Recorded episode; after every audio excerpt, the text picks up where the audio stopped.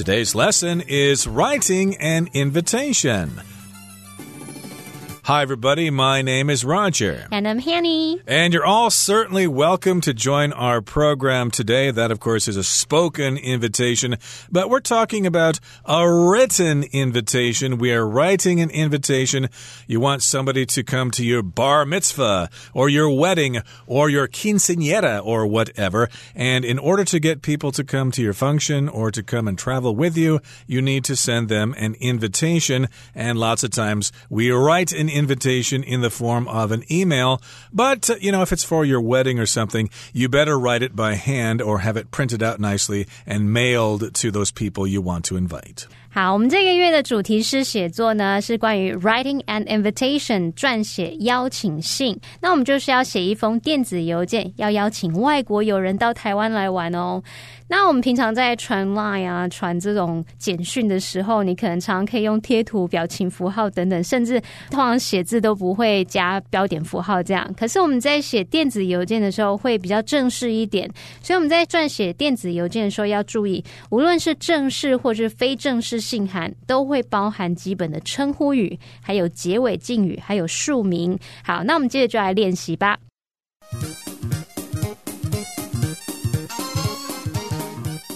Okay, so let's practice this concept. In today's lesson, we've got somebody here in Taiwan who is talking to their friend who lives overseas, and our writer wants to invite that person to come to Taiwan to travel. So, the first part of our lesson here says the COVID 19 pandemic is finally slowing down here in Taiwan.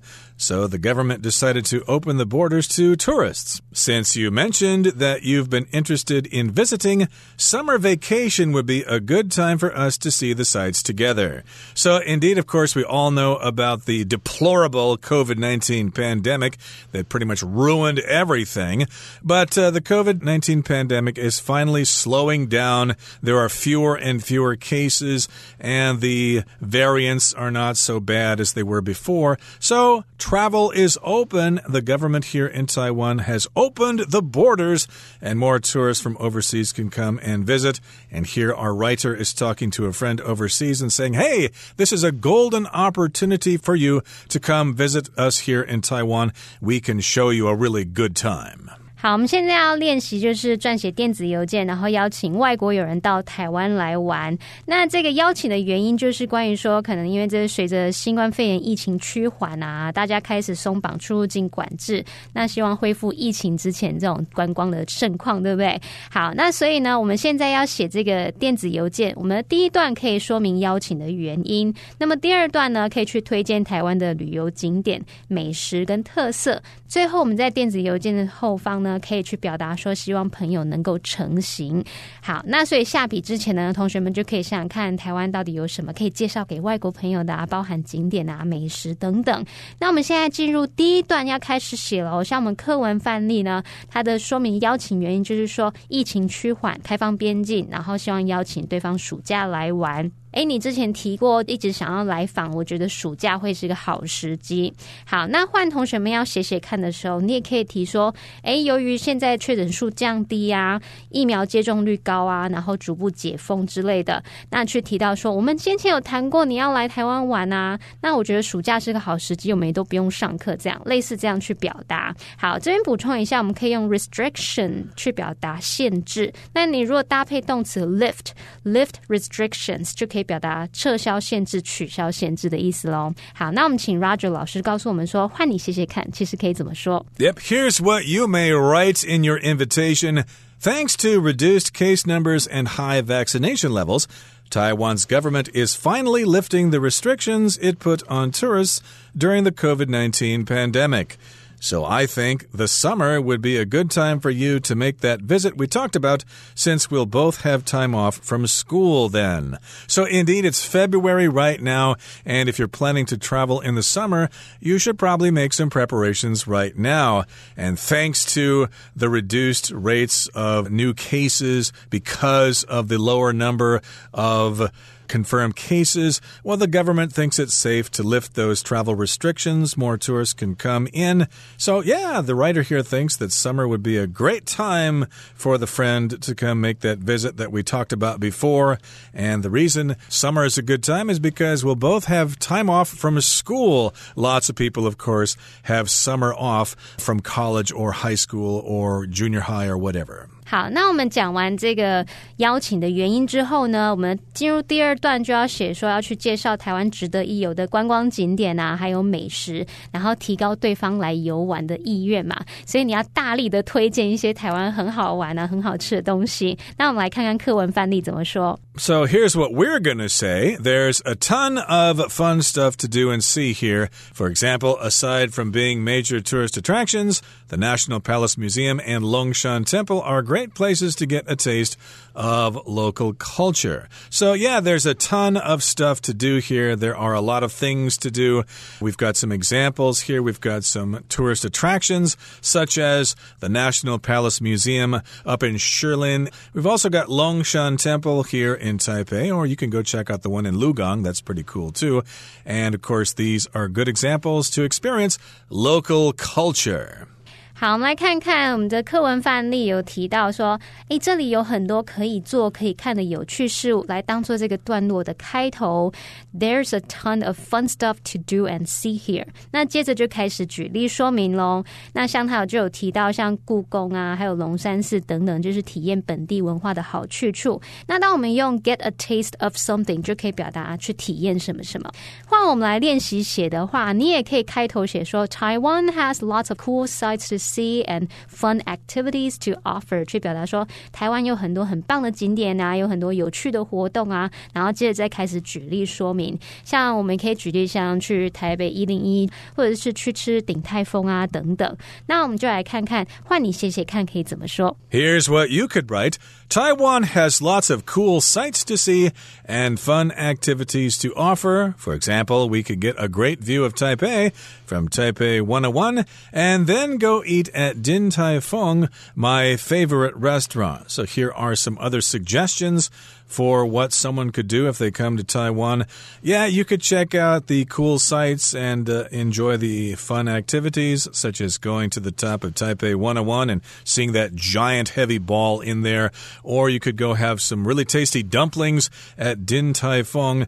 They not only have a branch on Xinyi Lu, but they also have them in other places as well. Oh, you can get a great meal all over the place. 好，接着你当然会希望写一些很吸引朋友的点。也许你很了解你的朋友，知道他很爱户外活动嘛，那你就可以说来这边也可以去做一些户外活动，爬山、冲浪等等。我们看看课文范例他怎么说，Roger 老师。You betcha. Here it says, I know you love the outdoors too, so I think you might also enjoy hiking and surfing while you're here. Of course, when you travel, you can do all sorts of things. You can go to museums or check out famous buildings and architecture. But if you love the outdoors, hey, you can go to the mountains or to the ocean, or you can go hiking in a forest. Here, we suggest hiking because there are lots of trails in the mountains, and you can go surfing as well in Toucheng and other places.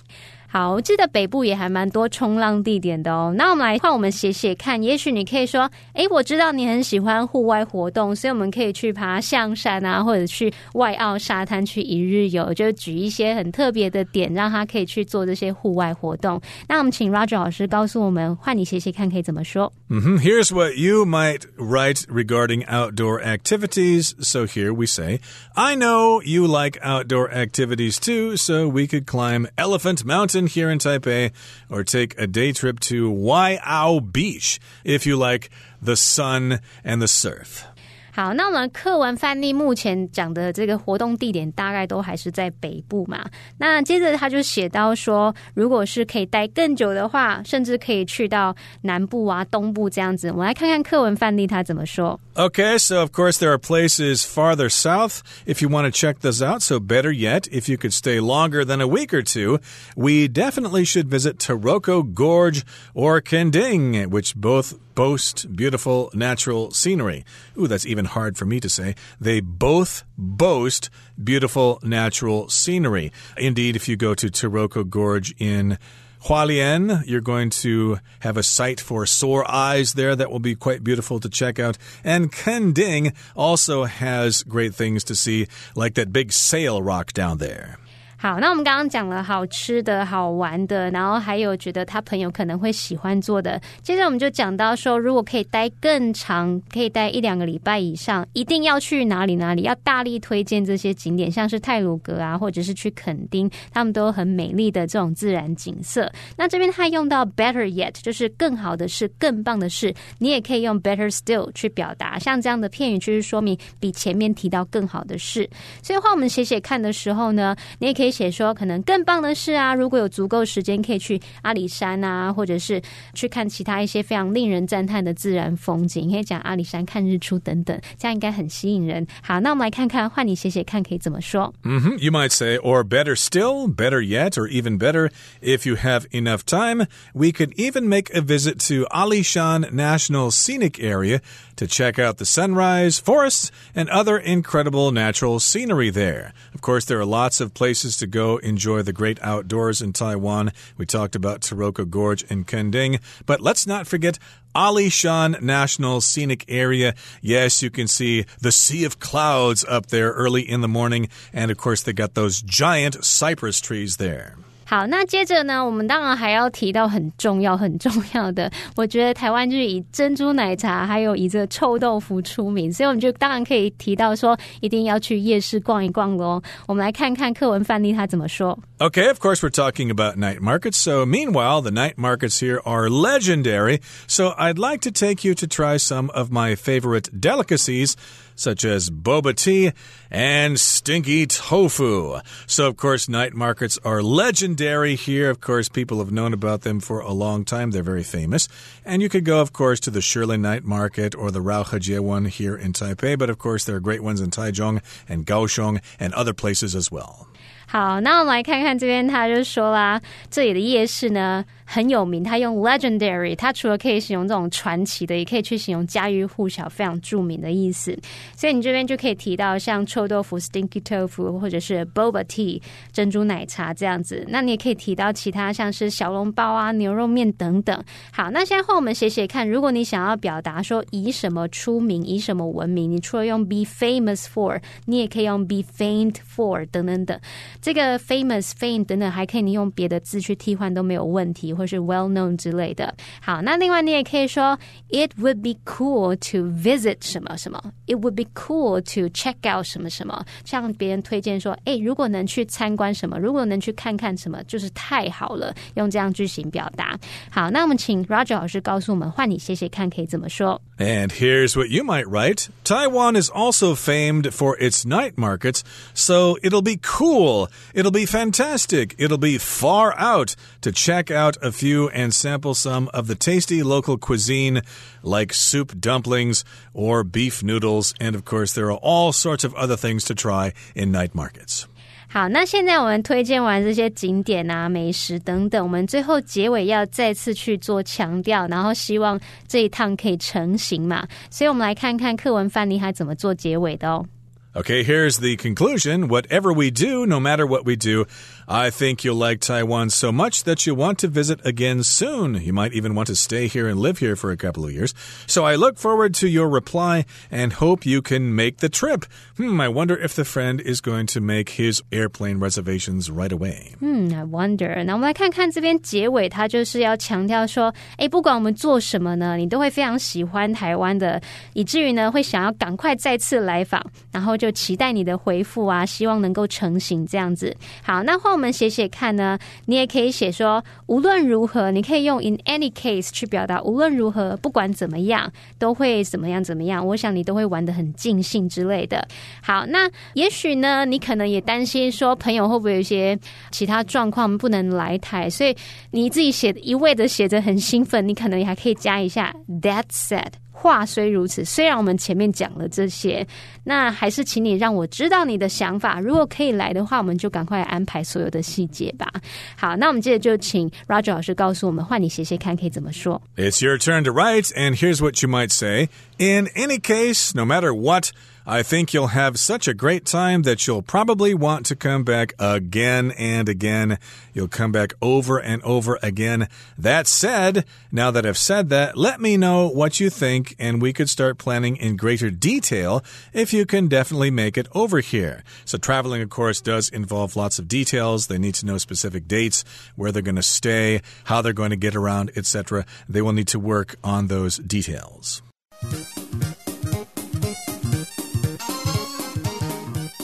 Well, now it's time for us to move on to part two, and we've actually got an invitation that David is writing to his friend Mike overseas. So, of course, David says there's some great news. The pandemic is slowing down, the government has opened the borders to tourists, so you don't have to stay in quarantine anymore.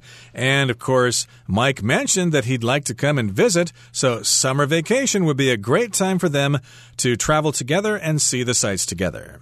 好，我们现在第二部分就来看整个电子邮件的格式喽。所以一开始你有这个收件人是 Mike，那么还有 subject 就是你的主旨栏，注意这个栏位就是不能空了，所以他用 a visit to Taiwan 来当做主旨栏的这个主题。好，那在一开始他说 Hi Mike，这边就是一个称呼语喽，然后再进入电子邮件的内文。那我们看到第一段他用到 pandemic 还有 quarantine 这两个都是我们蛮熟悉的字，pandemic 就是这个疾病大流行，那么 quarantine 它可以当名词或当动词去表达隔离的意思。Okay, here's the next paragraph. It says, of course, here, this is what David is telling Mike. There are lots of things to do and see in Taiwan. Aside from the tourist attractions of the National Palace Museum and Longshan Temple, there are also places to enjoy local culture. You can get a taste of local culture, like night markets and things like that. He goes on to say, in addition, or also, I know you love the outdoors, so you might enjoy hiking and surfing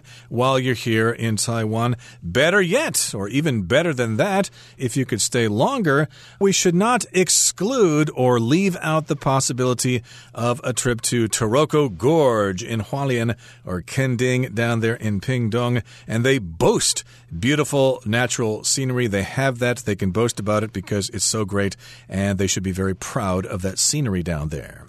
好，我们这边看到第二段落里面呢，我们有提到 get a taste of something，就是可以表达体验。它其实字面意思是品尝某事物的滋味嘛。那它后面其实可以接抽象名词去表达尝试、体验什么什么。像文中 get a taste of local culture，或者是你可能听到 get a taste of fame，那就是体验成名的滋味喽。然后要提醒的是，outdoors 当副词，它表示在户外，可是在这边它是当名词去表达这种户外活动。那它还有户外、野外、大自然的意思。我们通常会用 the outdoors 去表达。有时候，如果你看到 the great outdoors，就是指自然界可以享受大自然的地方。And uh, going on, of course, we're talking about the famous night markets here in Taiwan. They're legendary. People know about them. They're famous. They're world renowned.